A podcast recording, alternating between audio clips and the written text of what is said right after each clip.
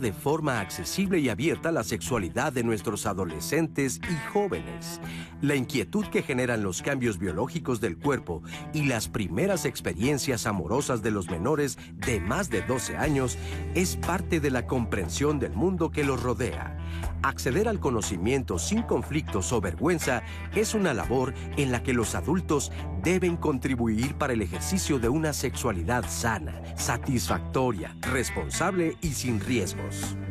La idea de considerar que las hijas o hijos pueden ser activos sexualmente ocasiona en los padres ansiedad e incertidumbre de cómo abordar las preguntas y situaciones que se presentan al hablar de sexualidad. En México, la mayoría de las y los jóvenes inician su vida sexual entre los 15 y los 19 años. Un 97% conoce al menos un método anticonceptivo. Sin embargo, más de la mitad no utilizaron ninguno en su primera relación sexual, según datos del Fondo de Población de las Naciones Unidas y la Secretaría de Salud de 2022 destacan que existe una demanda de métodos anticonceptivos por parte de adolescentes y jóvenes de 15 a 19 años que no se satisface, lo que implica que el 17% de los nacimientos totales del país correspondan a mujeres menores de 20 años y entre 60 y 80% de estos no son planeados. La sexualidad forma parte del desarrollo normal de las y los adolescentes. Desde la primera infancia se experimentan sensaciones placenteras al tocarse, al ser acariciado y besado, y observan las expresiones de afecto y las actitudes sexuales de los adultos, y que tratarán de imitar. Es cuando se establece la identidad sexual y recogen la información que necesitan de amigos, maestros y familia. Esto es fundamental para desarrollar una actitud positiva hacia su sexualidad, sin ansiedad y sentimientos de culpa. En Diálogos en Confianza hablaremos de las actitudes y creencias que los adolescentes y jóvenes tienen en torno a la sexualidad y cómo éstas son reflejo de los mensajes que les transmiten los padres.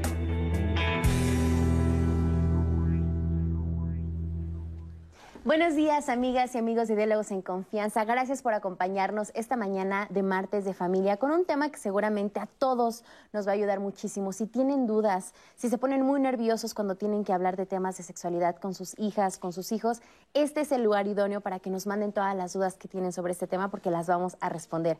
Como siempre, agradezco la presencia de nuestras compañeras intérpretes de lengua de señas mexicana. En este momento se encuentra Magdalena Alejo, que va a estar alternando a lo largo de la transmisión con Jimena Raya. Para estar pendiente de todo lo que usted nos escribe en las redes sociales, como siempre, está mi compañera Roseli Martínez. Rose, ¿cómo estás? Buenos días. Buenos días, Nat. Muy bien, ya al pendiente. Saludo, por supuesto, a Carlos Alberto, Araceli Verona y Alfredo Lezama, quienes ya están al pendiente de la conversación en redes y ustedes también anímense a preguntarnos porque es el momento para que todas esas preguntas y dudas se resuelvan por nuestros especialistas. Así es, Rose, muchas gracias. Y yo le presento al panel de especialistas que hoy nos acompaña en este programa. En primer lugar, le damos la bienvenida a Olivia Guerrero Figueroa. Ella es psicóloga, maestra en psicoterapia gestal de la infancia y adolescencia y terapeuta sexual, e sexual infantil de la Asociación Mexicana para la Salud Sexual, AC AMSSAC. Olivia, ¿cómo estás? Bienvenida. Muchas gracias por la invitación. Y con el mismo gusto le damos la bienvenida a esta conversación a Diana Neri Arriaga. Ella es filósofa cultural de la sexualidad y académica del IPN. Diana, ¿cómo estás? Bienvenida. Muchísimas gracias por la invitación y qué tema tan interesante. Qué tema tan interesante y tan importante y que seguramente el que hoy los papás obtengan información puede cambiar el curso de muchas vidas, ¿no? Definitivamente. Es muy, es muy importante saber la sexualidad, qué importante es en el ámbito, en todos los ámbitos de la vida humana. Y finalmente, y con el mismo gusto, le damos la bienvenida a este espacio a Alexis Orel. Él es psicólogo especialista en educación integral en sexualidad y adolescentes. Alexis, ¿cómo estás? Bienvenido. Bien, bien. Buenos días. Y empezamos contigo. Mira, en primer lugar, eh, explícanos cuál es el panorama actual en nuestro país. ¿Cuál es el perfil de edad en que nuestras, eh, nuestros adolescentes están iniciando su vida sexual? Pues fíjate, veía, veía la estadística que nos planteaba el Fondo de Población de Naciones Unidas de entre 15 y 19 años y yo creo que se queda corto. ¿no? O sea, finalmente, eh, hace varios, una década, un poco más, sí la, la media era entre 15 y 16, pero hemos ido mirando que se ha ido bajando la edad de inicio de vida sexual. Y a veces no, no, no inicio vida sexual consensuada con toda la información, sino también muy relacionada a violencia sexual, ¿no? Hay prácticas con eh, adolescentes de 12, de 13 años, con prácticas que van derivadas de violencia sexual y que la inician la vida sexual por una de manera inadecuada. Pero sin duda también puede haber adolescentes de 14, 15 años que la estén iniciando no con toda la información posible. Curiosamente, hoy tenemos mayor posibilidad de información a través de redes sociales, tecnologías de la información, hay más manuales y demás, pero sigue siendo un tema, a pesar de que está en el escenario público, lo escuchamos en canciones, películas, series, el dialogarla de manera adecuada sigue siendo, está cargado de tabúes, de prejuicios, de temores, ¿no? Entonces hace que papá y mamá, aunque sean padres y madres jóvenes, no tienen estas habilidades o siguen persistiendo estos temores en dialogar de manera asertiva con sus hijos e hijas o las propias profesoras, profesores en los espacios escolares, ¿no? Así es, tenemos mucha oferta de información allá afuera, estamos a distancia de un clic de obtener información y respuestas, pero no siempre son las adecuadas. En este sentido, Olivia, ¿cómo es la, información que se le está brindando a, las adolescencias, a las infancias? ¿Es preventiva o solamente nos vamos sobre las acciones que, toman los adolescentes? Mira, yo creo que sí es importante que mamás y papás eh, seamos conscientes que la tecnología nos está ganando y muchas veces tenemos miedo de plantear los temas de sexualidad eh, porque cómo le voy a hablar, por el miedo de, eh, desde este eh, prejuicio, mito, es como orillarlos a que tengan una relación sexual. está demostrado que la educación sexual justamente te brinda las bases para que cuando tomas la decisión, pues sea consensuada, etcétera, etcétera. Eh, pero, eh, o sea, de esto creo que es importante nombrar que la tecnología nos gana y quienes están educando a nuestros adolescentes, ahorita el rubro del que vamos a hablar es adolescencia, pero la realidad es que los están educando desde la infancia. Em, eh, o sea, desde la curiosidad que tienen los niños de le pican al internet y entonces te sale una información eh, o hacer búsquedas directas sobre temas de pornografía, eso ya está educando a nuestros hijos y a nuestras hijas. Entonces, yo creo que hay que eh, tomar eso en cuenta y para contribuir en esto que dices, Alexis, em, este, creo que es importante definir a qué nos referimos con vida sexual, porque generalmente como papás tenemos miedo de, hablar de sexualidad porque estamos pensando en relaciones sexuales coitales, pero nuestros adolescentes pueden iniciar su vida sexual desde mucho tiempo atrás, no necesariamente una, eh, una relación sexual coital, sino los besos, las caricias, eh, los fajes etcétera, etcétera. De la vida Eso sexual. Es parte. Ajá, así es. Y, y, desde ahí creo que tenemos que, que, abordar con nuestros hijos e hijas. Y es que yo creo que muchas veces los papás eh, tienen tanto temor o quedan choqueados cuando los hijos llegan con preguntas o cuando, por ejemplo, se meten a la computadora y ven las búsquedas de lo que sus hijos quieren consumir en Internet. Y les da mucho miedo porque muchas veces esto viene del temor propio que ellos tienen, de la falta de información. Porque es importante entonces que tanto papás como mamás revisen cuáles son sus temores y cuáles son sus miedos. Claro. Fíjate, en ese sentido ah, hay un autor que me, parece muy claro. Dice, a veces es bien difícil establecer puentes de comunicación si tenemos ciertos parásitos de pensamiento, ¿no? Y como cultura lo tenemos. Nuestros papás, mamás no estamos exentos. Ignorancia, prejuicios, tabús, estereotipos, dogmas. Son esos grandes parásitos que, como bien dice Olivia, ¿no? Y hay una serie de ideas preconcebidas sobre el tema de la sexualidad, donde lo genitalizamos y, por supuesto, que vemos este mundo fuerte, con una, pues, un avance en todos los sentidos y con un problema cultural agudo, que de inmediato pensamos que cuando nuestros hijos, nuestras hijas hablan de estos temas, pensamos que ya o son activos o, ya están buscando algo, cuando creo que hay que dejarlo muy claro, la información no es conocimiento. ¿No? Y en ese sentido, culturalmente sí tenemos que revisar nuestros paradigmas para repensar cómo nos estamos comunicando como adultos en temas de sexualidades y cómo esto lo estamos compartiendo con nuestras adolescentes. Claro que sí. Y en este sentido, creo que una de las preguntas que más se hacen los papás es, en qué momento debo comenzar a hablar sobre temas de sexualidad con mis hijas y con mis hijos. ¿En qué momento, a qué edad debe comenzar la educación sexual? Pues mira, la educación integral en sexualidad debe iniciar desde la infancia. Desde la primera infancia tiene que estar presente en el propio conocimiento del cuerpo, cómo se asumen como niñas, como niños o como niñes, ¿no? Porque también es importante mirar a las infancias trans que ya desde los 4 o 5 años están expresando su identidad de género. Entonces, el momento nos lo va a ir indicando la persona con base en su desarrollo, ¿no? Las preguntas que nos haga un niño de 5, 6 años, pues va a tener que ver con su cuerpo, por qué la otra persona es distinta, ¿no? Por qué ella tiene vulva, porque, o no tiene pene y yo sí, por qué ella no le cuelga. Y, va, y poco a poco va a ir preguntándonos más cosas. Ahora, creo que también hoy va a haber menos preguntas porque hay mayor flujo de información y la socialización permite que los niños y las niñas la información les llegue. Entonces, la pregunta a veces que hacen los niños, niñas o adolescentes tiene que ver más con una reafirmación, más que, una primera búsqueda de algo que ya escucharon, ya ubicaron y creo que es importante como papá y mamá tenemos que, no podemos ir a la par de ellos y ellas porque es muy complejo, sobre todo hoy por las dinámicas de la, tecnológicas, ¿no? por el flujo de información que tienen. Pero sí estar abiertos a buscar con ellas y ellos lo que nos están preguntando. Lo importante es no decir, no, no sé, no, no me preguntes ahorita, ¿no? Mañana lo vemos, o pregúntale a tu papá, a tu mamá, o a o de eso No se habla. O de eso no se habla, sino más bien, dame el minuto o vamos a buscarlo. Y cualquier momento, o sea, hoy hasta con un meme puedes iniciar un diálogo sobre sexualidad, una infografía, cuando estás sentado en la televisión y ves alguna película.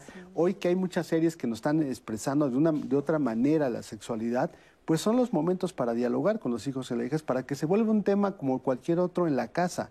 El problema es que lo hemos ido rezagando, vedado, y no lo hablamos, y lo hablamos cuando ya hay una, una situación de riesgo o una problemática ya en cuestión. Claro, y también tener en cuenta que la información que le das a tus hijos va filtrada de acuerdo con su edad, ¿no? Porque muchas veces también ese es otro tema, o sea, qué le dices de acuerdo con la edad que tienen y es en lo que nos deberíamos sí, preparar. Es importante ver su desarrollo, lo que ellos nos van pidiendo y estar muy atentos a lo que ellos están mirando. Poner el tema de los de la tecnología, ¿no? De los celulares. Ahora que los papás o mamá le dan el celular al niño o a la niña, pues tener en cuenta qué puede ver. Incluso más allá de que busque, a lo mejor encuentra alguna foto, un video que ya trae el papá y mamá en el video, ¿no? O sea, son esas cosas que también papá y mamá pueden caer en esos este, autogoles. Entonces, es tener claro eh, cómo está, en, qué momento, y hoy va a haber la socialización, va a ver que puede haber niños de 5, 6, 7 años que te estén preguntando cosas que a lo mejor antes no nos preguntaba a los 14 años, pero tiene que ver porque hay una cantidad de información y hay que ver de qué manera le hablamos a ese niño niña sobre esa, ese tema que a lo mejor no lo va a comprender al 100 si tiene 5 o 6 años, ¿no? Un tema de pornografía, por ejemplo, ¿no? Claro, porque en línea encuentras información, pero no está filtrada ni está de acuerdo con su edad y tú como papá ahí es donde entra nuestra labor, ¿no? Cómo le acerco la información y que sea, por supuesto, información veraz. Vamos a ver el testimonio de un joven de 17 años que nos comparte cómo fue su primera experiencia sexual y cómo se siente al respecto. Vamos a verlo. Mi familia está conformada por mi mamá, mi papá y mi hermano menor. Pero mi papá vive separado de nosotros. Yo vivo con mi mamá y con mi hermano y con mi abuela. A mis 12 años en mi casa ya se hablaba sobre la sexualidad. Y mis papás sobre todo me han dicho siempre que si quiero hacer algo que tengo que asumir las consecuencias. Y antes de hacerlo tengo que pensar en las consecuencias.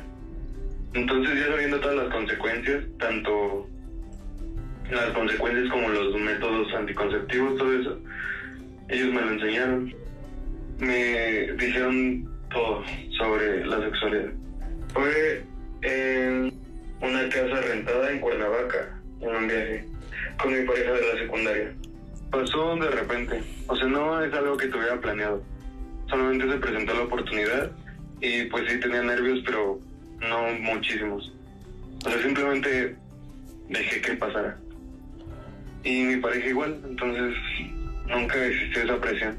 Pues llevaba tres meses con mi pareja y me sentía muy bien. Entonces, pues sí, fue enamorado, más que por necesidad de hacerlo, simplemente pasó por eso mismo, por el sentimiento. Soy un adulto de 17 años, me siento pleno y conforme con mi vida sexual.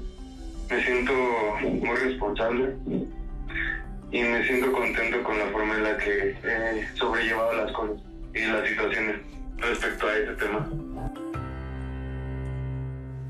Muchas gracias a este joven por compartirnos su experiencia. Y Diana, eh, creo que algo también que es muy importante al hablar de la sexualidad y que forma parte de estas creencias y mitos que existen es seguir eh, propagando las ideas del amor romántico y también los sesgos de género. ¿Cómo influyen estos en la educación sexual? Es que eh, sí hay que entender que la sexualidad, por supuesto que estén involucradas las afectividades. La cuestión es cómo estamos mirando estas afectividades. Y mientras sigamos con estos mitos donde pensemos, muchas adolescentes me comparten en la vida cotidiana, es que yo no tengo ganas, no me siento preparada, pero él dice, y esto afecta particularmente a las mujeres, ¿no? Él dice que no hay amor, que realmente no me estoy comprometiendo, ¿no? Entonces las ideas de sacrificio, de entrega y redenta, de vivir todo por amor, hace que nuestra sexualidad no tenga una reflexión, sino simplemente como una continuidad a lo que las ideas del amor romántico pues nos ha enseñado. Entonces creo que en ese sentido también los sesgos de género es muy importante ubicar cómo estos roles desde lo femenino y lo masculino nos han llevado a una serie de confusiones que, los mismos adolescentes te, te comparten. Es que no sé cómo vivenciarlo, no estoy entendiendo los cambios de mi cuerpo, pero tengo una exigencia social de cumplir con ciertos patrones, con ciertos estereotipos que no sé, ¿no? Además, yo creo que es bien importante. Lo que implica las figuras de autoridad para ellos es, entonces, si alguien viene a leccionar, y a decirles, no lo hagas, piensa.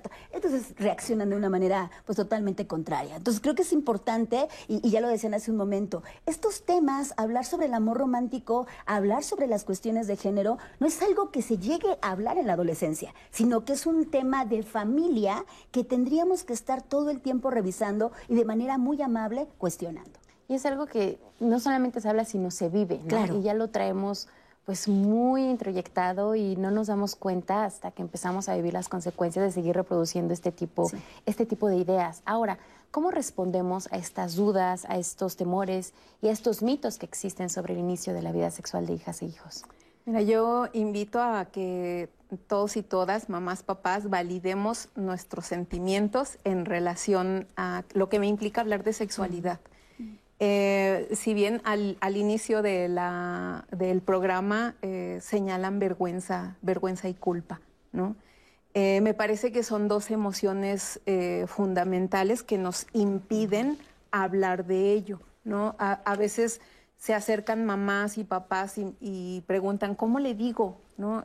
pues a ver, vamos a hacer un ensayo de cómo le dirías tal circunstancia, o, pero el hecho de nombrar la palabra eh, cuida tu cuerpo, cuida tu vulva, cuida tu pene, eh, vamos a tal lugar. O sea, eh, implica contactar con la vergüenza y chin, eso, eso limita. yo creo muy viable, como en, la línea de lo que mencionas, Diana, nosotros, nosotros hemos sido criados por, por una cultura. Lo, parte de los aprendizajes que yo como mamá le voy a dar es parte de lo que me enseñaron mis papás. ¿no? O sea, es, una, una secuencia y yo creo que sería muy importante visualizar cómo mi mamá y mi papá me educaron en ese sentido, si me dieron eh, los prejuicios, si ellos, si ellos me introyectaron esta vergüenza que hoy tengo para hablar con mi hijo, con mi hija. Y yo diría solo un acto de validar. No se trata ni de enjuiciar a nuestros papás, ni de enojarnos con nuestros papás, sino revisar de dónde viene para que yo a lo mejor pueda hacer la maniobra con mi hijo, con mi hija, movilizar esa vergüenza y entonces me atreva a hablar con ellos. Es, un poco cambiar este enfoque, porque se ha visto siempre la sexualidad desde, se relaciona con algo sucio, incluso con algo pecaminoso con algo que no se debe hacer. Y si cambiamos esta mirada, probablemente podamos brindar mejor información a, nuestros, a nuestras hijas e hijos y ellos tendrán una relación diferente con su sexualidad a la que probablemente tú como papá o mamá has tenido a lo largo de tu vida. Vamos a ver cuáles son los comentarios que nos han llegado en las redes sociales, Ros. Tenemos muchos y diversos, varias mamás que agradecen el tema porque ah, dicen no les hablaron de ello. Ofelia Acevedo, a ver si aprendo algo, porque a mí jamás me hablaron de educación sexual y ya es hora de aprender a abordar el tema con asertividad y propiedad. Por acá también Verónica Naranjo, yo opino que desde pequeños se les va dando una enseñanza respecto a la sexualidad, ya que comiencen a tener una vida sexual activa es otro nivel. Adi Rocha nos pregunta, y esta es una pregunta muy directa y concisa, ¿desde qué edad y cómo le puedo empezar a hablar de su sexualidad a mi hijo? Araceli Verona también nos dice que es difícil hablar con los hijos de sexualidad. Ella nos comenta que es viuda y sus hijos eh, son hombres, entonces que para ella fue muy difícil abordar el tema, pero sí lo hizo. Em, también Keiker nos dice, es muy difícil explicar sobre sexualidad. Cuando tienen pareja se ciegan por todo el cariño que se tiene con la pareja. Se les olvida usar anticonceptivos, no piensan responsablemente, todo lo ven fácil, no piensan en las múltiples consecuencias que puede haber. Karen Gómez también nos comenta que no platicó a tiempo con su hijo de diversos temas y que se desconcertó mucho cuando pasaron algunas reacciones naturales en su cuerpo. Entonces dice que pues a lo mejor de haberlo abordado a tiempo eso no habría sucedido. Tenemos el testimonio de una mamá. Ella nos cuenta cómo fueron las primeras experiencias sexuales de sus dos hijos y pues bueno, vamos a ver qué nos dice. Bien, mi familia está conformada por mis dos hijos y yo. Eh, mi hija que tiene 25 años y mi hijo que tiene 24 años. Pues yo les quiero contar de los dos en su momento, cada uno de ellos, pues yo hubo un... Me di cuenta de que ya estaban iniciando su vida sexual activa. En el caso de ella, de mi hija, pues yo me di cuenta porque ella eh, pues invitó a su novio a la casa y pues su novio ya se quedaba aquí en la casa eh, a dormir o incluso se podía venir un fin de semana completo básicamente mi hija no me preguntó, este, me dijo voy a invitar a mi novio y este, comimos todos juntos y ya después este, este muchacho se le hizo un poco tarde para regresar a su casa, él no traía auto.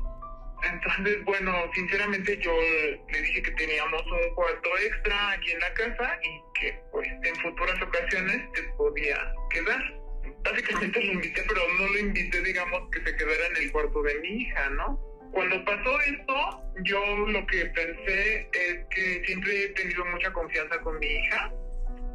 Pues hemos, habíamos ya platicado mucho antes de cuestiones de, la prevención del embarazo, eh, de la prevención de las enfermedades, de las infecciones de transmisión sexual. Eh, mi hija pues es universitaria, y ella está en una carrera que es de biología.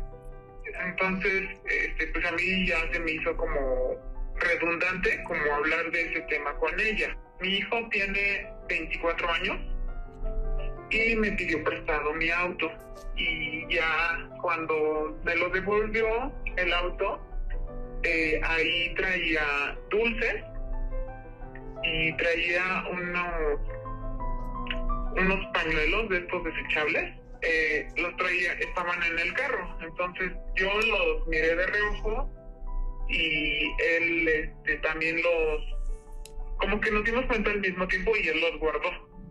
Pero yo después ya los volví a ver y vi que ahí decía el nombre del motel. Entonces pues yo supe que había, me había pedido el auto para, para ir a un motel con su novia. Y lo mismo, pienso igual que él decide en qué momento iniciar su vida sexual o llevarla a cabo, con quién, y en el tema de, la, de los cuidados, de la salud y de la prevención del embarazo, pues es lo mismo. Yo confío mucho en mis hijos y quiero que sean plenos. Muchas gracias a esta mamá por compartirnos experiencias. Seguramente muchas de las personas que nos ven en este momento se sienten identificados. Cuando te das cuenta que tu hija e hijo iniciaron su vida sexual y tú no tenías ni idea y fue por un accidente o por un detalle que dices, ay, yo ni enterada, yo ni enterada del tema. Pero, pero antes de, pasar a esta parte, quiero que respondamos a, la pregunta que nos decía Rose, que me parece que es muy pertinente. Ya, ya nos decías, eh, Alexis, que se habla desde la primera infancia, pero de manera muy general, eh, ¿nos podrías dar un esquema como de, miren, a esta edad se empiezan a abordar estos temas, a esta edad estos temas? ¿Cómo sería? De manera muy general. Bueno, de entrada primero hay que quitarnos la idea de que es difícil hablar de sexualidad, ¿no? Comenzar, porque ya tenemos una idea preconcebida de que va a ser difícil, es muy complejo, entonces no puedo, ¿no? Claro que podemos, porque es algo que lo traemos en, el día a día. Y hace rato que hablabas de, papá y mamá es recordar cómo te hubiese gustado que te hablaran a ti, ¿no? En tu infancia, en tu adolescencia o ya en la etapa adulta. Entonces, en, la infancia, por ejemplo, es, una es cómo identifican los niños y las niñas su cuerpo. ¿No? Cómo está constituido su cuerpo. Desde tres, cuatro años. Eh, sobre todo cuando ya empiezan a hablar. Reconocer que eh, el que tú les hables no quiere decir que inicia su, su, ejercicio sexual de los niños. Eh, cada persona desde que nace es un ser sexuado. Cuando cambian al niño, pues ven una erección del pene, por ejemplo, y no, no es porque esté fantaseando con alguien, es porque una erección no vemos en la niña, pero también se puede erectar su clítoris, ¿no? No lo vemos. Entonces, de ahí hay un ejercicio sexual. Entonces, conforme van avanzando, tres, cuatro años, están hablando de su cuerpo, cómo es, de qué manera está constituido, mandar algunas señales de, que, de autocuidado y de que nadie los puede tocar más que ellos. Y cuando sienten alguna situación sobre ello, pues expresarse a papá y mamá o con la persona que los cuide. Eh, seis, siete años, también empieza a hablar del género, ¿no? de cómo se sienten como niñas, como niños, y estar muy atentos porque ahora, sobre todo las infancias trans, son las que nos han ido enseñando que la identidad empieza en la, en la infancia, no hasta la adolescencia. Entonces, ver cómo se manifiestan, cómo quieren ser tratados, cómo, cómo quieren ser, su expresión que tienen en cuanto a su identidad de género. Y va muy de la mano, si ustedes se fijan, eh, si quieren una, una referencia de qué, de qué ir hablando, pueden ver los programas de estudio. ¿no? Ya hay ciertos temas que están en tercer, cuarto grado que empiezan a hablar más del cuerpo, de los cambios que va a sufrir el cuerpo, de los órganos sexuales. Quinto, sexto ya habla de métodos anticonceptivos, ¿no? de la menstruación, por ejemplo, niñas de 8, 9 años y también los niños que sepan qué implica la menstruación, todo el tema de gestión menstrual. Eh, empezar a hablar sobre las sensaciones y las emociones, eso es fundamental desde la infancia. Y ahí, por ejemplo, con los niños y las niñas, cuando hablamos de emociones es con el, el ejemplo más eh, coloquial del beso, ¿no? Cómo a veces obligamos a los niños y a las niñas a, besar a alguien para saludarlo y eso no es adecuado porque no le estamos los, no estamos dando elementos para tomar decisiones sobre su cuestión afectiva, dónde poner límites, dónde sí, dónde no, cuándo, sino más bien tiene que ver con la posición que tienen las y los adultos. Entonces, las emociones, sí, eso sí, creo que es importante irlas hablando, clarificando de qué siente, con quién hay que expresar ciertas emociones o las expresiones afectivas que tenemos. Y así vamos, vamos de la mano. Secundaria, lógicamente, primaria y secundaria, primaria alta, digamos ya 8, 9, 10, 11, 12 años, todo el tema de pubertad, de los cambios. El tema de amor, ¿no? del romanticismo, porque de por sí, eh, como sociedad, si tú fijas, cuando son, van en el kinder ya le estás buscando a la novia y al novio, ¿no? Ya tiene novio, eso no es adecuado. Pero lo más inadecuado es que ni siquiera reconocemos que en ese momento hay emociones en los niños y las niñas, ¿no? Entonces, lógicamente, quinto, sexto grado, 8, 9, 10, 11 años, hay que hablar más de las emociones, de lo que puedes sentir por otra persona, porque empieza a haber ya presencia de emociones hacia la persona que te guste. Y eh, vamos hablando más, por ejemplo, en secundaria, que estamos hablando de 12, 13 años ya sobre más métodos anticonceptivos, mi respuesta sexual, los sueños húmedos, tanto en hombres y mujeres, comúnmente lo cargamos más a los hombres, pero también aparecen en las mujeres, ¿no? Entonces, y, hay, y hay que estar muy en cuenta sobre cuáles son las necesidades que va teniendo el niño, la niña, la y el adolescente y ellos van a ir marcando los temas. Pero la referencia es, vean sus libros, revisen los libros de texto que tienen sus hijos e hijas y nos van dando cuenta de cómo están este, los temas que vamos a ir abordando. Sin, repito, sin dejar de mirar que hay una socialización. Entonces, mi hijo puede tener 8, 9 años y tener un libro de texto o demás, pero su amigo tiene un hermano más grande o una hermana y a lo mejor llega y le comenta de que encontró toallas este, de higiene menstrual, ¿no? Por ejemplo. Sí, claro. Entonces hay que explicarle. No, no, tú no estás, no, hay que explicarle en ese momento. ¿no? Porque hay niños que pueden tener más información por sus referentes más adultos y hay que explicarle a mi hijo o mi hija, o en una clase, por ejemplo, que puede haber hermanos o hermanas más grandes, pero si hay información que está circulando en una clase de tercer grado y cuarto grado, hay que nivelarla porque si no se empiezan a generar creencias erróneas que pueden impactar en conductas inadecuadas. Muchas gracias, Alexis. Vamos a ir a una pausa, pero quédese con nosotros porque todavía nos queda mucho de hablar sobre este tema. Y también eh, nos llegan en las redes sociales y nos preguntan a qué nos referimos cuando hablamos de la sexualidad. Ya dijimos que no solamente se reduce a las relaciones sexuales coitales, sino que va más allá a qué nos referimos al decir algo más allá y también a qué se refiere iniciar la vida sexual. Temas que son cruciales para entender este tema. No se vaya, estamos completamente en vivo en Diálogos en Confianza.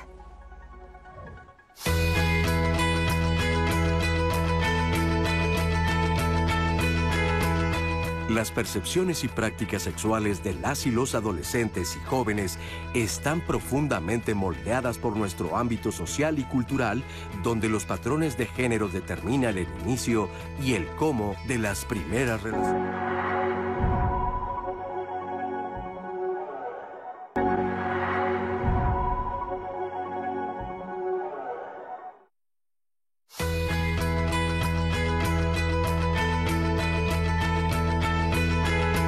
El nivel de escolaridad tiene fuertes efectos sobre la posibilidad de postergar o adelantar el inicio de la sexualidad de las y los hijos. A mayor nivel educativo y mejores condiciones de vida, se inicia más tarde la vida sexual. Análisis El inicio de la vida sexual en México www.colmex.mx Gracias por continuar con nosotros aquí en Diálogos en Confianza.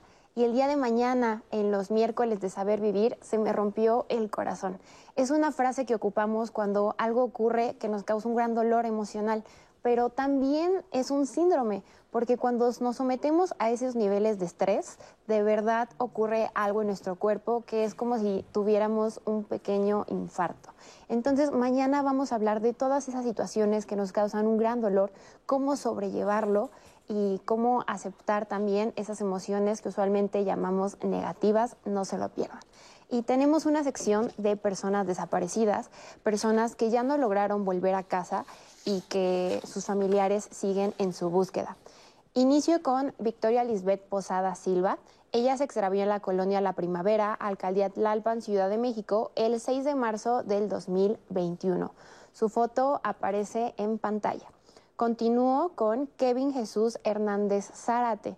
Él fue visto por última vez el 1 de agosto del 2022 en el municipio de Huehuetoca, Estado de México. El 55 56 74 7902 es el número al que pueden comunicarse si cuentan con información de cualquiera de estas dos personas. Sigo con Felipa Lili Soledad Sandoval. Ella desapareció en el municipio de Río Grande, estado de Zacatecas, el 23 de julio del 2020.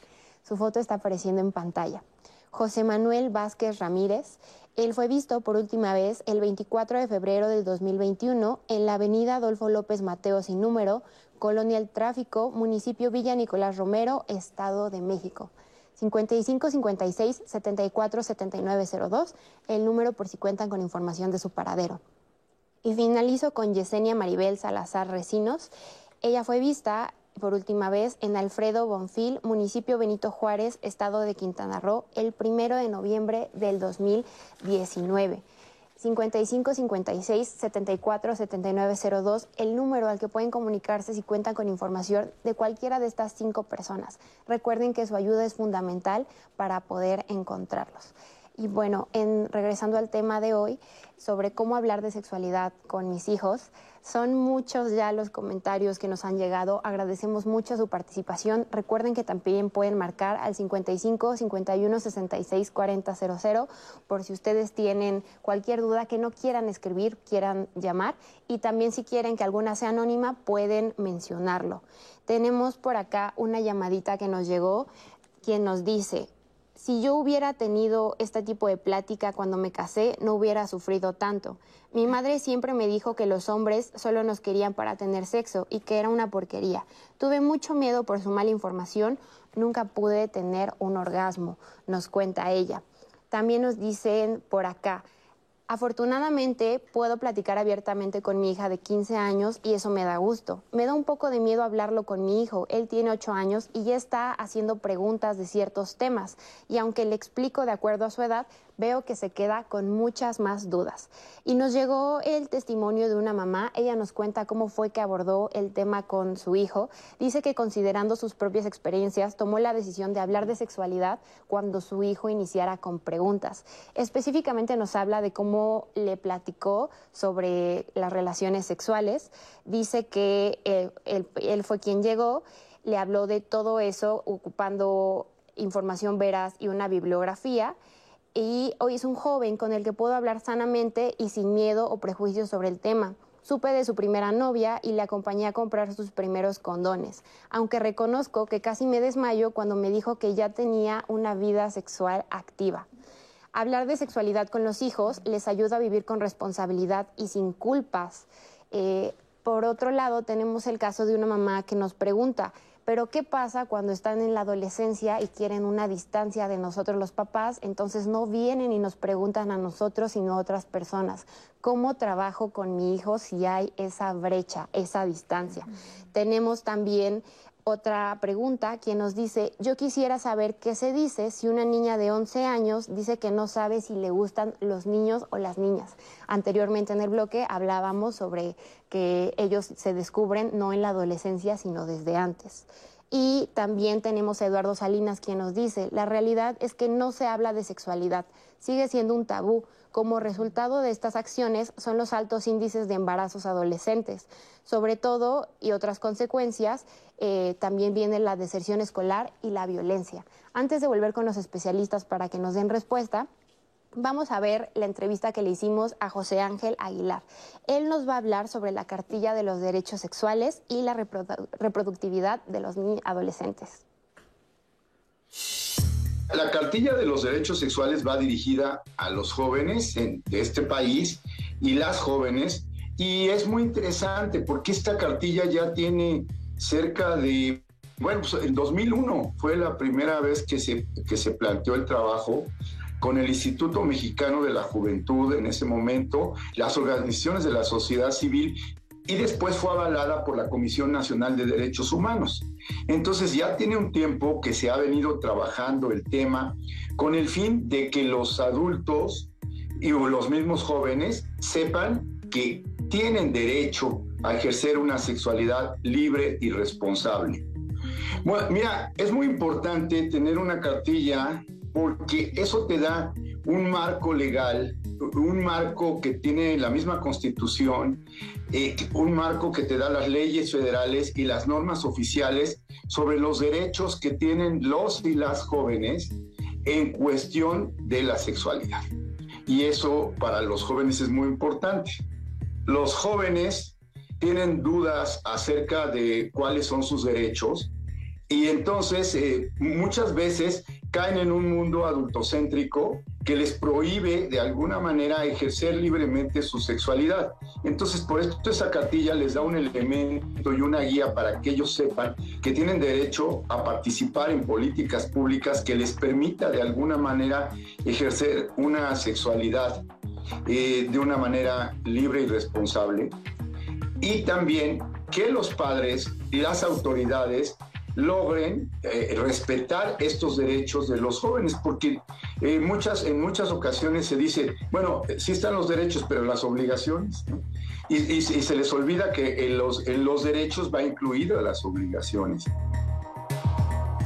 Muchas gracias a José Ángel Aguilar por esta información. La cartilla de los derechos sexuales y reproductivos, una herramienta valiosísima para que incluso si los papás sienten este temor, estas dudas, se acerquen para que vean cuál es el marco que existe en materia legal, pero también cuáles son los derechos que tienen hijas e hijos en cuanto a su sexualidad.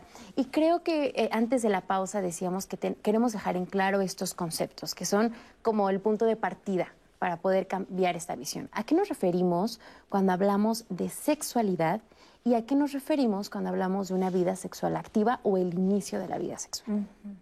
Eh, en efecto, son términos eh, diferentes. Sexualidad es un, es un término mucho más amplio, eh, tiene diferentes aristas. Una, una, de ellas es, dentro de la sexualidad, es cómo me siento por el hecho de ser niño, niña o niña. Es importante eh, validar las diversidades en relación a las identidades. Em, y, este elemento de la sexualidad, por supuesto, que, juega un papel fundamental. Otro elemento importante de la sexualidad tiene que ver con cómo me relaciono, cómo me vinculo con los demás. Eh, aquí entra nuestra capacidad de amar, la atracción que tenemos hacia otra persona. Eh, y cómo en general me relaciono con niños, niñas, eh, amigos, amigas, etcétera. El tercer elemento de la sexualidad tiene que ver con lo que siente mi cuerpo, la potencialidad que tiene para reconocer sensaciones placenteras y displacenteras. Tiene que ver con el erotismo. Y el cuarto elemento de la sexualidad eh, tiene que ver con la reproductividad, en cómo me vivo, con, eh, qué pienso sobre ser mamá, ser papá, las alternativas que tengo. Entonces, sexualidad es un término mucho más amplio y vida sexual, eh, el, inicio de una vida sexual eh, creo que es un término que lo hemos eh, empleado para definir, acercarnos a las relaciones sexuales, ¿no? que tiene que ver con lo erótico, que tiene que ver con el reconocimiento del placer. Y creo que en la educación sexual, o sea, yo sí quiero validar todos estos estudios que hacen referencia a las problemáticas que ha venido trayendo los mitos sobre la sexualidad, los embarazos no planeados, las infecciones de transmisión sexual, etcétera, etcétera. Creo que es un buen campo, pero creo que estamos descuidando el, hecho de hablar de, de, la salud sexual desde la adolescencia, desde la infancia. Hemos descuidado hablar del placer con nuestros hijos e hijas y yo quiero partir de algo muy básico. El cuerpo tiene la capacidad de identificar lo agradable y lo desagradable. Y entonces nada más damos una visión para ver lo feo, lo desagradable, que es un buen motor, pero estamos descuidando el otro lado. Dentro de este otro lado que estamos descuidando, creo que algo que no hablamos mucho en las familias es esta parte emocional, que es una parte esencial de la sexualidad, porque como bien lo dices, la sexualidad es multidimensional y lo podemos entender desde diferentes frentes. En este sentido, ¿Cómo, ¿Cuál es el papel que juega la autoestima dentro del inicio de la vida sexual de adolescentes? Es fundamental. Y hace rato hablábamos de una concepción integral que tiene que ver no solamente con fortalecer la autoestima de nuestros hijos, de nuestras hijas, de nuestros hijos, sino trabajar como padres y madres todos nuestros propios procesos, ¿no? Porque evidentemente sale mucho en los testimonios, ¿no? Las madres, los padres se sienten rebasados porque su propia vida sexual, porque su propia manera de concebir la sexualidad está llena de una serie de elementos que hay que revisar para poder acompañar. Y en ese sentido es fundamental establecer puentes de diálogo y de comunicación asertiva, ¿no? Hace rato eh, hablaba, por ejemplo, de es que me cierra la puerta, es que tiene derecho a su privacidad, ¿no? Entonces, mm. si, el si la persona, el, adolescente, no se siente validado en su autonomía corporal, no se siente respetado en las decisiones que toma y en lugar de una negociación y una búsqueda de llegar a acuerdos para hablar de ciertos temas, hay una imposición, entonces, bueno, la persona, el adolescente, se va a sentir totalmente avasallado y va a tomar decisiones ajenas a su familia. Algo que reportan muy constantemente los adolescentes es ese rompimiento de, conexión, de, posibilidad de comunicación con sus padres, y eh, con sus madres. Y buscan, pues, eh, con las amistades, con el mundo circundante, información, pues, que al final sabemos, ¿no? y aquí implica una cuestión bien importante. Yo creo que es momento de dejar de responsabilizar a los adolescentes por el asunto, porque hoy es como un tema muy, muy situado, el es que no se cuidan, es todo esto afecta en su autoestima, afecta en su propia autopercepción de la vida. Creo que es un asunto que implica entender que tenemos un papel coparticipativo, padres, madres, sociedad civil, educadores, adolescentes, etcétera, pero que implica reforzar sus elementos de agencia y de autonomía. Y eso no lo vamos a poder hacer si seguimos en una actitud adultocentrista, señalando en lugar de platicando y abriendo posibilidades en donde los escuchemos, les respetemos y establecemos negociación, algo que a veces a los papás y mamás nos cuesta un poco de trabajo. Y, lo veíamos en el testimonio de la mamá en el bloque pasado. Dice, yo me entero de que mis hijos inician su vida sexual y yo no tenía ni idea. Y es algo que le pasa a muchos papás. Y creo que ahí es cuando es un gran shock, porque creen que tienen el control, creen que tienen a sus hijos en una burbuja y de repente te das cuenta que no. Entonces, cuando cambiamos la mirada y decimos, en vez de querer tener el control y en vez de solo decirte, te vas a embarazar, te vas a contagiar de algo, mejor inyectas su autoestima para que justamente tengan esta capacidad de agencia y de una toma de decisiones más sabia. Qué importante sería mejor poner el foco ahí. Sí, fíjate que eh, hay dos cosas. Hicimos un estudio el año pasado con adolescentes del Estado de México, virtual, 3.000 chavos y chavas, y dentro de los temas prioritarios para ellos, en temas de sexualidad, ni siquiera eran los que los, las y los adultos les damos, que es métodos anticonceptivos e infecciones. ¿Qué les importaba a ellos si era lo, que tú planteabas? Autoestima, era uno de los temas. Ansiedad, depresión, enamoramiento y amor. Eso es muy importante porque es siempre decimos, ¿tú qué vas a saber del amor, no? Como si el adulto y te supiéramos todo el amor que andamos súper en las ruinas a veces. Entonces invalidamos el sentir de los chavos y las chavas, de los niños y las niñas, y eso es el primer momento donde vas eh, negando su autoestima, su autoconcepto, su autoconocimiento. Otro de los temas era eh, los temores de la sexualidad. Hace rato veíamos en la cápsula que estaba nervioso cuando iba a iniciar su vida sexual, ¿no? No hablamos de todo eso que tiene que ver con el placer, con lo afectivo, cómo me siento, me siento bien. Eh, oye, en la cuestión de autoconcepto es muy importante ahora, sobre todo con redes sociales. Si yo no tengo un físico como el que estoy viendo en la mayoría de los TikTok o Instagram, entonces me siento mal. Y eso ya genera todo un tema, una forma de vernos que vamos a tener posibilidades a que un alguien más nos vulnere, ¿no? Porque si yo me siento fea o feo, o puedo conectarme con alguien que me diga que estoy muy bonito, bonita y, venga una cuestión de abuso, o sea un mecanismo para poder ejercer violencia conmigo. Entonces, si no fomento autoestima, si no trabajo con el niño o la niña, la y el adolescente el autoconcepto y favorezco que tenga un autoconcepto asertivo con ella mismo, estoy dándole elementos que se pongan en vulnerabilidad o situaciones de riesgo. Entonces es fundamental la parte afectiva. Y comúnmente no la vemos en la sexualidad. Pensamos que solo es relaciones sexuales coitales y los chavos andan de calenturientos y por eso se embarazaron. y no. Muchas chavas que tienen un embarazo o están embarazadas tiene que ver no, porque no conocían un condón o un método anticonceptivo, sino por cuestiones emocionales que las llevó a decir a lo mejor el hijo, la hija o, el embarazo me va a traer algo más o una mejor vida, ¿no? En el propio amor romántico que, que hablábamos. Entonces, la parte emocional es fundamental, ¿no? Las habilidades socioemocionales que le hablamos es fundamental desarrollar porque eso finalmente son herramientas para afrontar cualquier situación de riesgo en la vida.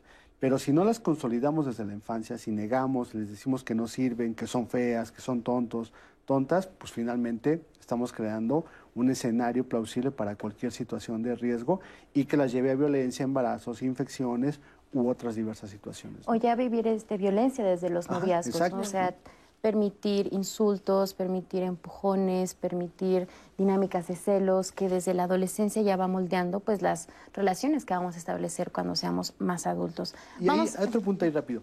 Tú decías eh, hace rato del control, ¿no? Nosotros hacemos un ejercicio con los adultos, papás y mamás, y recuerda tu primer beso.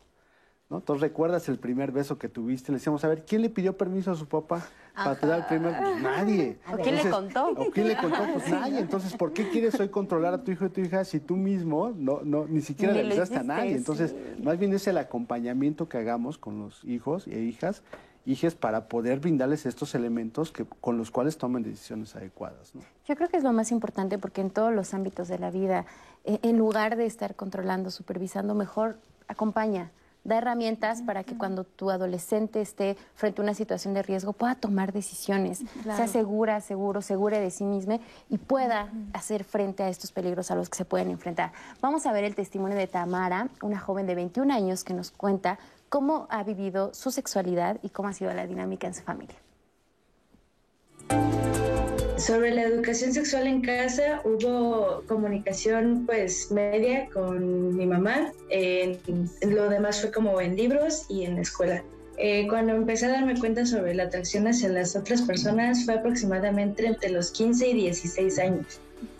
Eh, sí, empezaba como a, a, llamarme la atención de que eh, ciertas cosas en las personas y eh, trataba como de acercarme a esas personas para poder como averiguar más sobre si había química.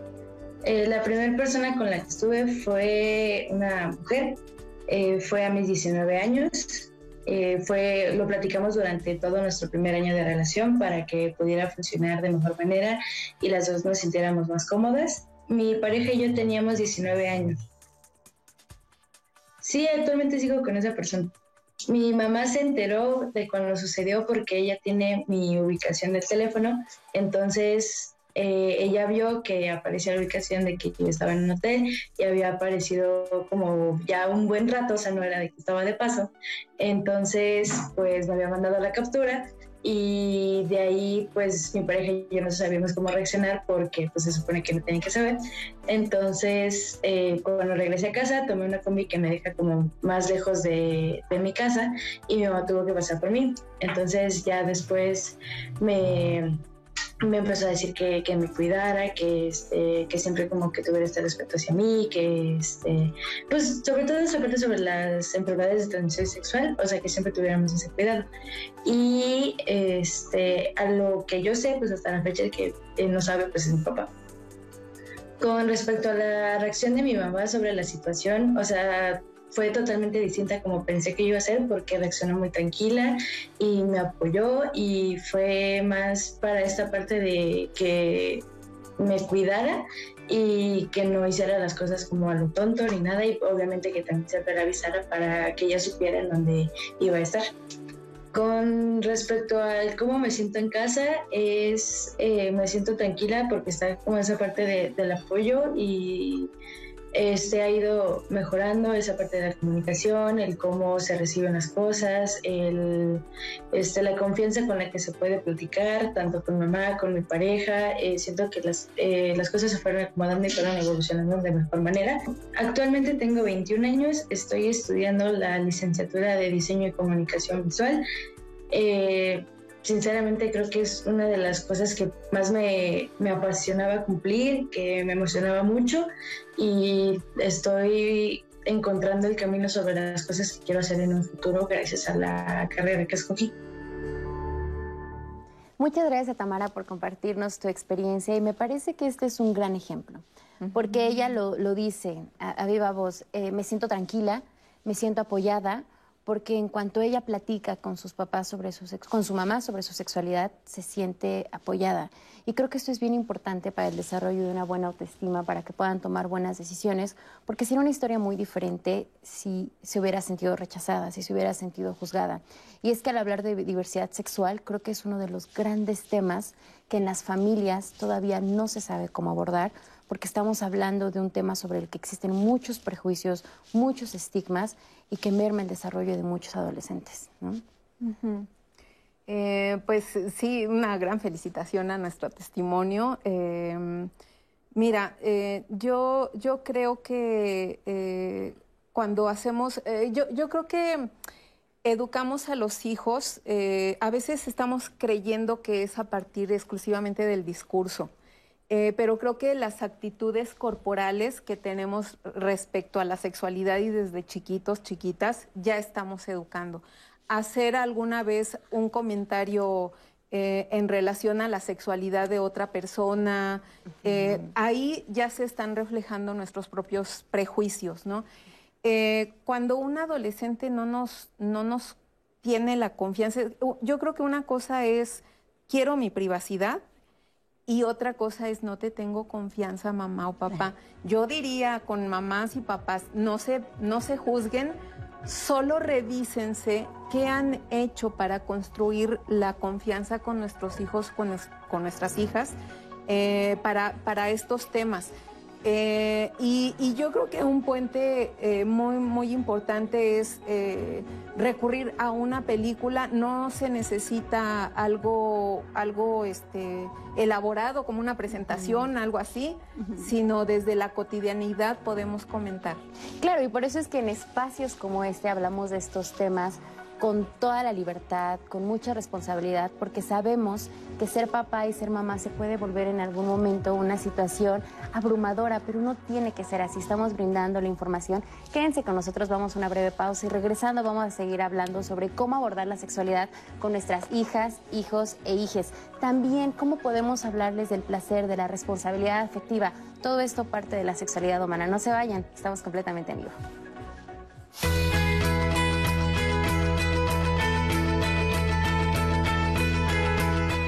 Los principales riesgos de los adolescentes y jóvenes al iniciar su vida sexual son un inicio no elegido, involuntario y desprotegido, la exposición a embarazos no planeados y no deseados, así como a infecciones de transmisión sexual.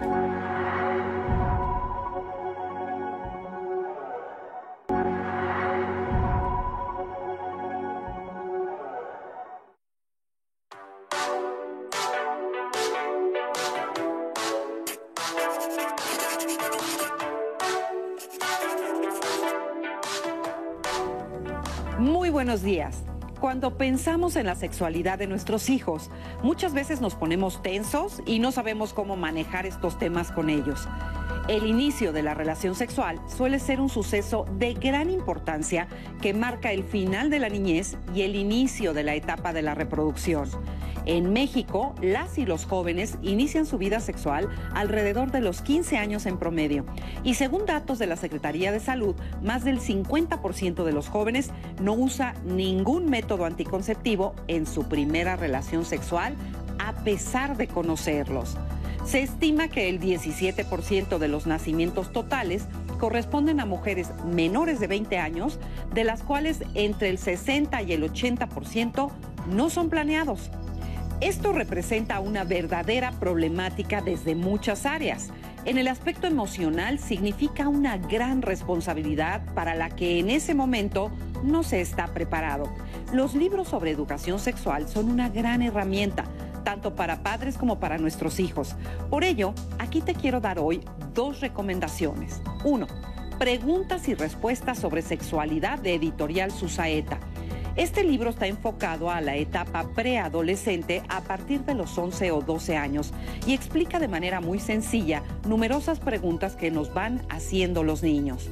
Mi segunda recomendación es Sexo consentido para jóvenes y está dirigido a padres y educadores y adolescentes en donde nos habla acerca del despertar sexual desde un enfoque muy positivo. Recuerda que hablar de estos temas les da una mejor oportunidad para tomar decisiones inteligentes y aprender a gozar con responsabilidad de su sexualidad y a establecer relaciones que estén basadas en el amor y en el respeto. Nos vemos la próxima semana. Muchas gracias a Marisa por estas recomendaciones. Y miren, ya les hemos dado varios tips. Y si quieren adentrarse más en estos temas, ya nos dio un par de recomendaciones que pueden ayudar bastante. Y saben algo, creo que el hablar de sexualidad, y lo hemos dicho aquí, eh, todos nos ponemos a pensar en la experiencia que vivimos, en lo que nos hubiera gustado saber. Y creo que es muy importante en este tipo de temas agregar la visión joven a tener un análisis de las nuevas generaciones, la generación Z, por ejemplo, que nos puede dar luz sobre hacia dónde deben ir dirigidos los esfuerzos para que los adolescentes y las adolescentes de hoy en día tengan una mejor experiencia que la que tuvimos probablemente todos los que estamos aquí. Y es por eso que me da mucho gusto recibir en el estudio a Eduardo Valenzuela Velázquez. Él es nuestro coordinador de Once Digital, de todas las producciones totalmente digitales de aquí del Once. Lalo, ¿cómo estás? Bienvenido. Nada, muchas gracias. Gracias a todos, Rose panelistas, ¿cómo están? Pues feliz de estar aquí y muy agradecido de poder abrir estos espacios bilaterales en el que se pueda tener las dos visiones, en el que se puedan manejar este, diferentes puntos de vista para llegar a espacios seguros, espacios de, de, redes de apoyo en las que nos podamos sentir seguras las dos personas, las dos vías.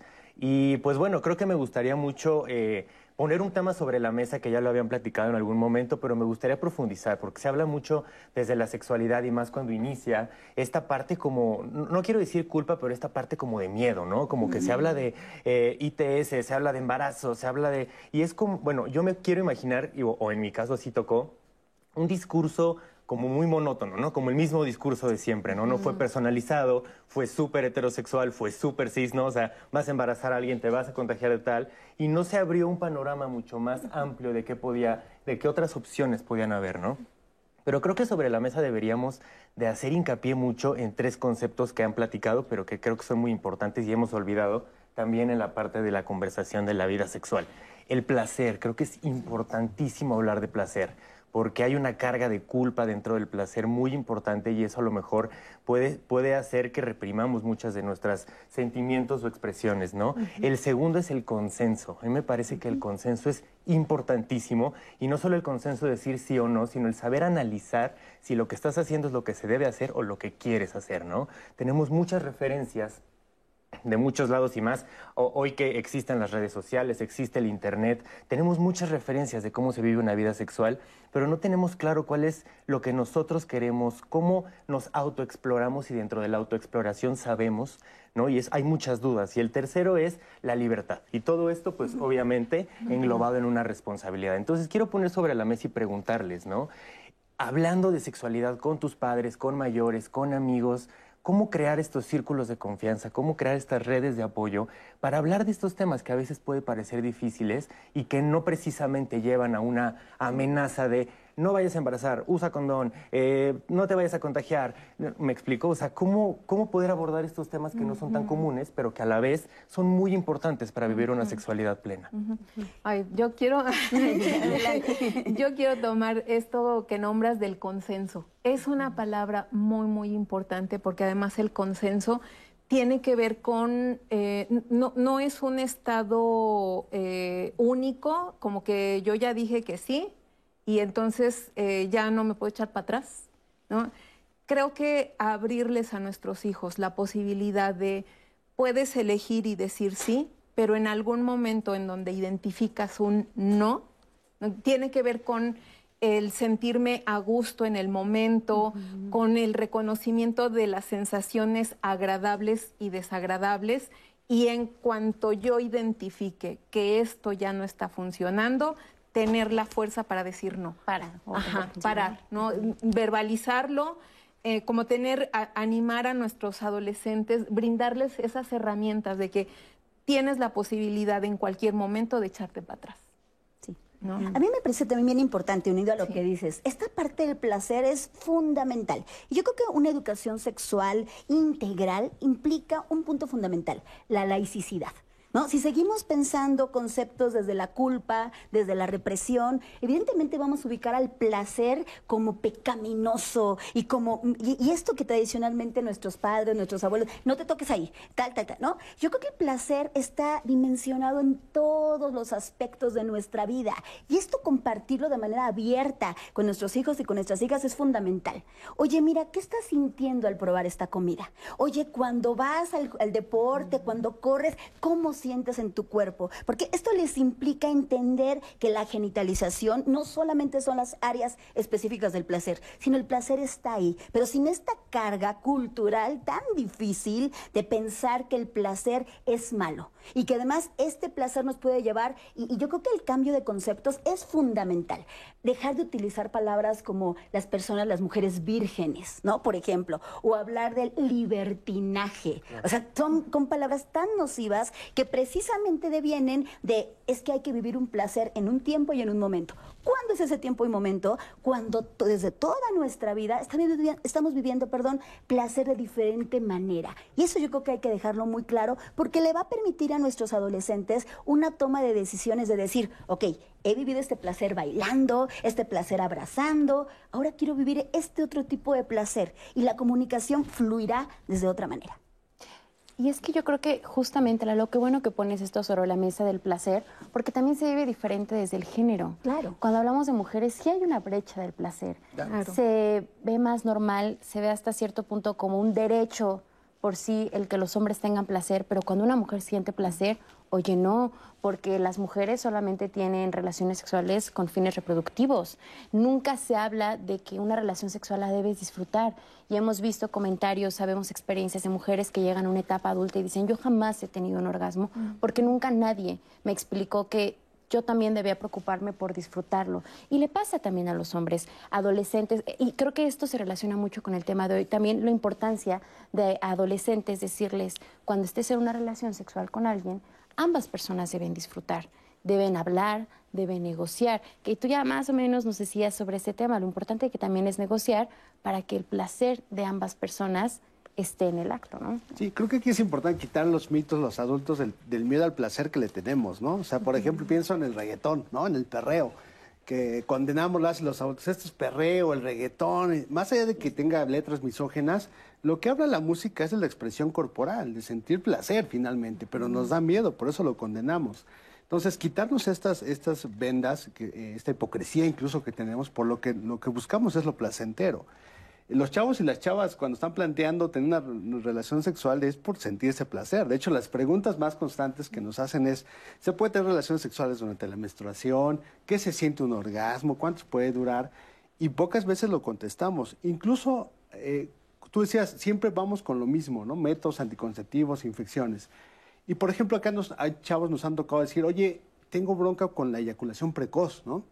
Cuando hablamos de una disfunción de este tipo con los adolescentes, ¿no? Con los chavos. Claro que tienes miedo de eyacular rápido, de no durar tanto tiempo, porque aparte nos han dicho que hay que durar mucho tiempo.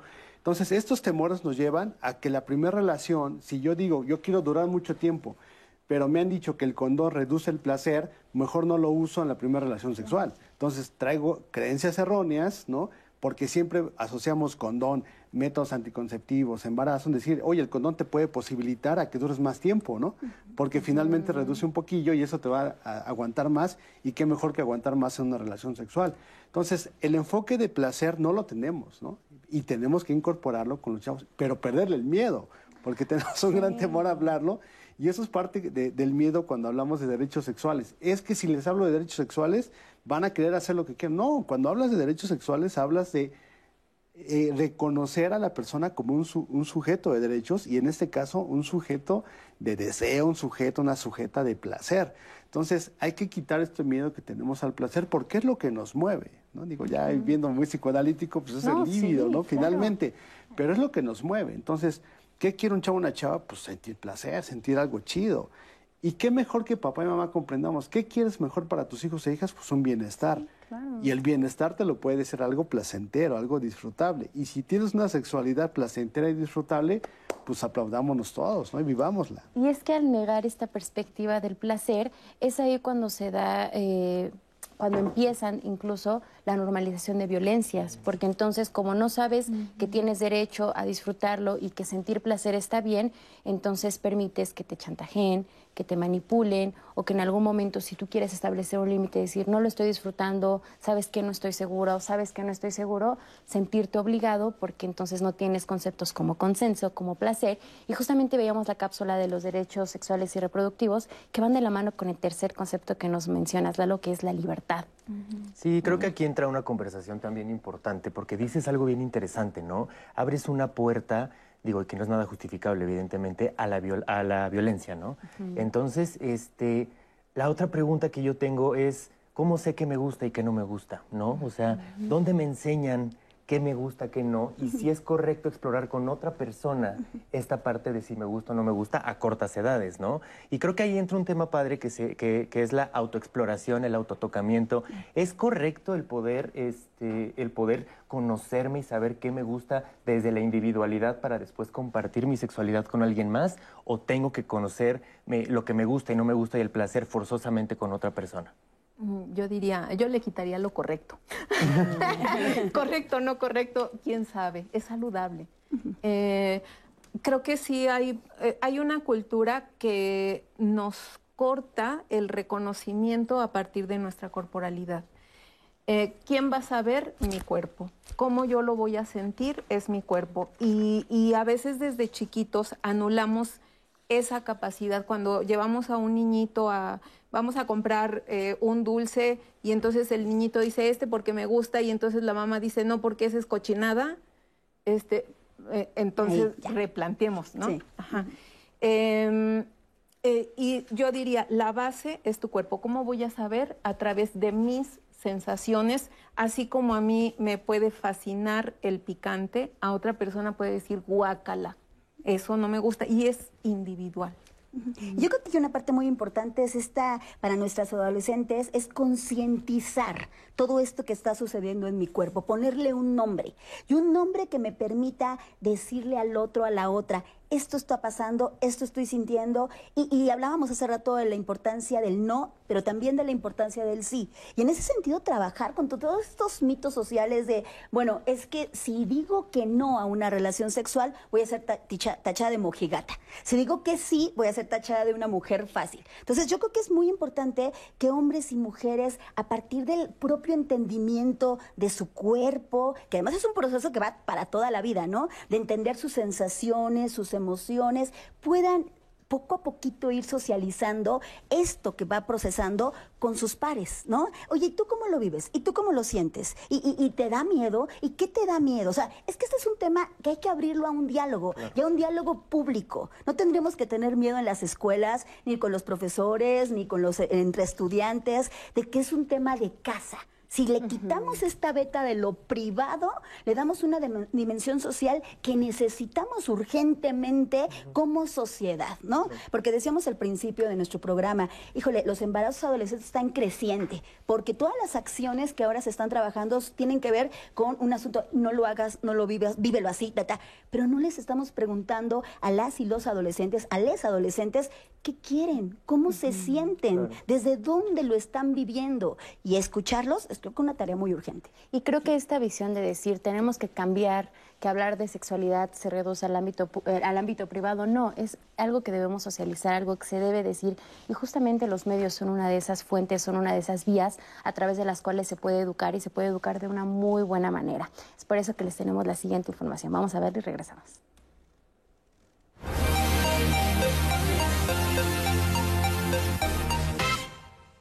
Pero ¿cómo empezamos nuestra vida sexual? Eh, ¿Qué decisiones tenemos que tomar en cuenta? ¿Cómo lo hacemos? Yo creo que tenemos que empezar desde la exploración y sobre todo también desde la información. Ahora sé que tenemos derecho a una vida sexual plena, libre e informada y spoiler alert, no hay libertad sin responsabilidad. Aunque creo que también las personas podemos iniciar nuestra vida sexual desde la autoexploración, el autotoqueteo, el saber dónde siento rico, dónde no siento rico, de saber cuál es mi mi espacio público, de cuál es mi espacio privado. Desde que lo ponemos sobre la mesa de la negociación, desde que negociamos el uso del condón, desde que negociamos de qué va a pasar si el condón se rompe, qué vamos a hacer, pastilla de emergencia, aborto voluntario en los estados en donde está despenalizado o qué vamos a hacer. Creo que también eso es importante ponerlo sobre la mesa. Y sobre todo, pues, cómo queremos disfrutar. Y creo que el placer y la justicia social deben ser ejes esenciales de la educación integral en sexualidades. Y digo sexualidades porque existen muchas formas de manifestar nuestro deseo erótico, nuestra sexualidad, y sobre todo de cómo queremos vivirla, cómo queremos relacionarnos. Y es súper importante que haya esto que dices, asertividad, comunicación, de qué quiero yo, qué quieres tú, llegaron como un acuerdo. Las reglas, pues, este, pues como en el Monopoly, ¿no? Tienen que estar claras eh, y estar de acuerdo todas las partes. y quiero tomar esta palabra de la asertividad porque para mí la asertividad significa lo siguiente, si lo que yo necesito en el sexo, sea coitorreo, faje o solamente un beso, lo que, si yo, lo que yo necesito en el sexo es esencial para mi bienestar, entonces es legítimo. También otra forma de transmitir salud a través del sexo es cuando elegimos de manera voluntaria a nuestras parejas sexuales. Y cuando yo me ocupo de mi cuidado, me preocupo por el tuyo, y cuando tú te ocupas del tuyo y te preocupas por el mío, pues también entramos en algo que yo llamo círculo virtuoso del cuidado. Cuidarnos es posible y con información mucho mejor.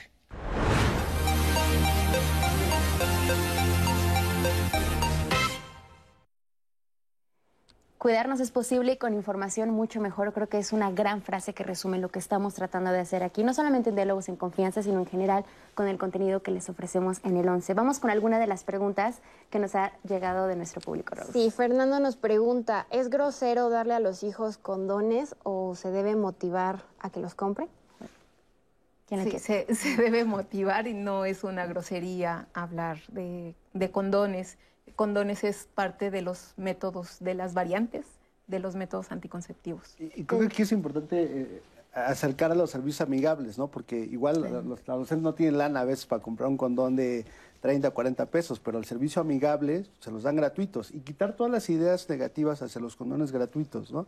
Por eso es que luego no usamos. Y bueno, se ha trabajado mucho para que los médicos, las médicas no sean una barrera, para poder dar condones a las chavas y a los chavos. Además, perdón, creo que es como el pretexto maravilloso que como papás y mamás tenemos para abrirles el panorama, no solamente en condones, sino otros métodos anticonceptivos y aprovechar ahí para hablar de otros temas de diversidad sexual, identidad de género, o sea, no solamente son los condones, ten, te los doy y tú sabes qué haces, sino es todo un asunto integral. Ok, tenemos una anónima. Mi hijo empezó con la masturbación, no me asusta ni nada, pero quiero saber, ¿debo hablar con él o espero hasta que él se acerque a mí? ¿Cómo manejar este tema que para muchos papás seguramente es porque es el ámbito privado?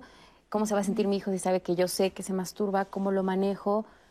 Denos consejos sobre ese tema. Eh, yo creo que algo básico con el tema del autorotismo eh, tiene que ver con eh, pues que es una práctica privada, este, que tienen que hacerlo en un espacio que realmente sea privado en la casa y manitas limpias eh, y a, lo mejor acompañado de no es un evento malo, negativo, etcétera, etcétera, y reconoce tu placer cuidando esta privacidad.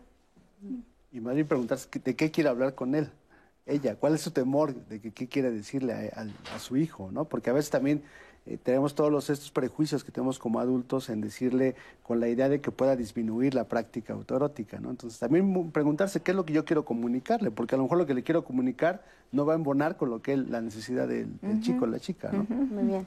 Tenemos otra de Ana Lilia. Hay personas que creen que llevar a los varones a tener su primera experiencia sexual es lo mejor para que ellos inicien. ¿Qué opinan los especialistas? Y es que va de la mano con los mitos que estamos hablando de género. En el caso de las mujeres se cancela totalmente por esta idea de pureza, pero en el caso de los hombres casi, casi, como dice Rose, se les lleva incluso por esta idea de reforzar la masculinidad. Y es que son los sesgos de género que tenemos que apuntar y trabajar desde las primeras infancias, ¿no? La información es para niños, niñas, niñes. Y poco a poco en este acompañamiento vamos hablando no de un placer diferenciado, hablamos de placer, hablamos de responsabilidad, hablamos de compartir lo que implica una vida sexual saludable. Y la verdad es que no es nada saludable en términos este, éticos llevar a un varón, porque además implica una concepción específica sobre las mujeres y lo que implica, pues obviamente, un asunto de tú sí puedes, tú sí debes, además forzar cierta edad, ciertas situaciones. O sea, ya incluso estamos hablando de una problemática social de uso y abuso contra las mujeres, algo que parecería tan inocente. Incluso ahí violas los derechos, ¿no? Perdón. Sí. Lo que tú hablabas, la libertad, y tienes libertad de decisión, de elección, cuándo, con quién, cómo. Entonces, el que tú llevas una persona, pues violenta su derecho a decidir. Sí, así es. Eh, yo voy en esa línea, es que es una manera de violentar a los hombres y creo que ahí yo invito a los hombres a, reconocer el evento, qué tan violento fue quienes han vivido eh, esa circunstancia. Aquí creo que es importante el, poner sobre la mesa, no, no sé qué opinen ustedes, pero replicamos discursos machistas, replicamos discursos homofóbicos, o sea, el obligar a un hombre a tener relaciones sexuales puede traer algo más de fondo, ¿no? No sé qué opinen ustedes, pero justo voy sobre esa línea que hablábamos, ¿no? Ya eh, creo que este discurso cis heteronormado es como muy claro y no hemos abierto a géneros, a diversidad, a diversidades sexuales, a otro tipo de, de prácticas que no solamente son las cis heteronormadas, ¿no? Totalmente. Sí, hay que hablar diferente y sobre todo los temores que tenemos como hombres, ¿no? Tienes que ser el mejor, aguantar tanto y son temores que los acarreamos a largo y no nos permite explorar. Tú ese rato, igual eh, la pregunta, ¿cómo me doy cuenta si mi hijo o quiere eh, probar si a lo mejor le gustan los hombres, le gustan las mujeres o le gustan ambos. Pues finalmente es eso. Y creo que hoy las generaciones de adolescentes están permitiendo estas prácticas sexuales para identificar qué les gusta, ¿no? Entonces creo que eso es importante y no condenar la práctica sexual. Muchas, les quiero agradecer a los cuatro, qué gran conversación. Y también quiero agradecerles a ustedes que siempre están del otro lado de la pantalla. Como saben, aquí en Diálogos en Confianza queremos brindarles información. Si tienen dudas, recuerden que dejamos recomendaciones bibliográficas. Pueden volver a ver los programas que hemos tenido sobre este tema. Rose, muchas gracias por tu presencia. Un placer y la siguiente semana, comunicación con los hijos. Los esperamos. Buen día.